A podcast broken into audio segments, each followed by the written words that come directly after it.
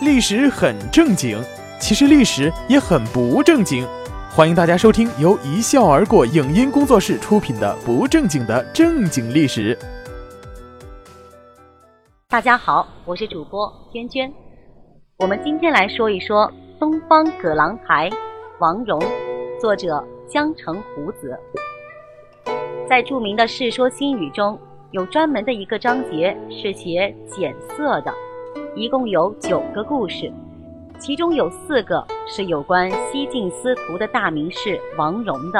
《世说新语·简色》中说：“王戎简令其从子婚，与一单一，后更择之。”就是说王戎生性吝啬，他的一个侄子结婚，作为伯父的王戎当然要随个份子，送他一件单衣。但是过后王戎又心疼不已。跑到家里给人家要了回来，就连对自己的女儿呀，王戎也没有大方到哪里去。王戎女士裴伟带钱数万，就是说王戎的女儿嫁给了裴家的公子，又从老爹这里借了好几万的钱。女归容色不悦，女儿回娘家的时候忘了归还老爹的那几万钱，结果惹得自己的亲爹很不悦，女拒还钱。就是说，王蓉的女儿赶紧将钱还上。这种情况下，王蓉乃释然，真是极品老爹呀！这现在的富二代要是摊上这么好爹，这别说开豪车逛夜店了，估计呀，出门连大公共都坐不起，每天只能宅在家里干家务了。那这王蓉是不是很穷呢？绝对不是。他可是标准的富二代、官二代的出身，出自琅琊王家，那可是一顶一的世家大族呀，祖上几代都是高官，最差也都混到了省级干部，这封侯拜相的人海了去了。这王戎出身好还不算什么，关键人家从小就是神童，据说这眼睛还有特异功能。可以直视太阳而眼不花，而且脑子反应特别快。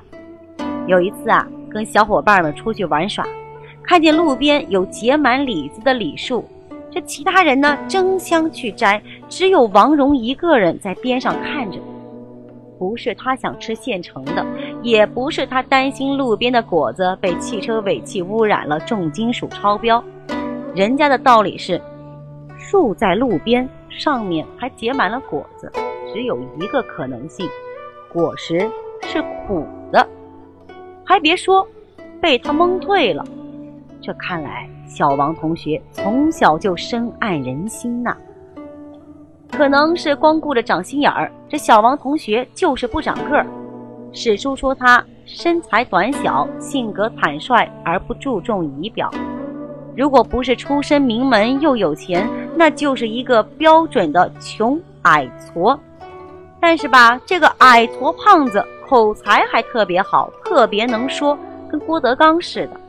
王戎不仅为人健谈，善于提出话题，并能抓住谈话的要领。要知道，西晋崇尚清谈，王戎这号人物是最吃香的。很快，他就混入当时的顶级娱乐圈，竹林七贤，一时间微博粉丝数过千万。这样的人不当官，那是朝廷的损失呀。要说这王戎不愧是神童的出身，很快就混到了司马昭身边，有好领导罩着，那还不是一切顺风顺水？没几年就混到省部级高官了，又因为在灭吴一战中有功。还封了侯，晋武帝上台后又升他当了侍中，侍中那可是宰相之一呀。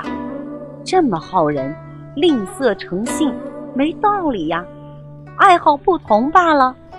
这当官吧，有爱美女的，有爱美宅的，有爱权力的，人家就爱钱，怎么了？爱钱又不犯法，而且王蓉爱钱可以说是爱到了天际呀。史书上说，他每天晚上睡觉之前一定摸到老婆房里，不是做那个事情啊，别想歪了，是跟他老婆凑在一堆算账，计算一下今日的收益，顺便数钱玩。史书上记载，梅与夫人竹下散筹算计。关于他和他老婆，还有一个成语叫做“卿卿我我”。不错，这个成语啊，就是从他这里来的。因为夫妻俩呢有共同的爱好，关系当然是不一般的。有时言语之间也就不是很讲究了。他老婆就经常称呼他为“亲”，啊，不是淘宝客服经常用的那个“亲”，是重亲平生中的那个“亲”。这个字儿啊，在当时是不能乱用的，有点长辈对晚辈或者领导对下属的意思。王蓉就不乐意了，提了几次意见，他老婆也不改，还回了一句：“亲亲爱亲，是以亲亲，我不亲亲，谁当亲亲？”意思就是我稀罕你才叫你亲呢，不让我稀罕你，你准备让谁稀罕你呀？酸，嗯，真是酸，比路边的李子还酸。不过这个成语倒是流传下来了。王戎十分富有，《晋书》说他性好利，那就是天生爱钱呗。《世说新语》上说他既贵且富，曲宅红木。高田水对之属，落下无比，也就是洛阳首富的意思了。王戎虽然爱钱，当时史书上倒是没有多少他贪污的记载，只是记载了一次他受贿未遂的事件。有一次啊，南郡太守刘肇找他办事，送了一批名贵的布匹。王戎呢，觉得这批东西收起来有点烫手，正犹豫要不要呢。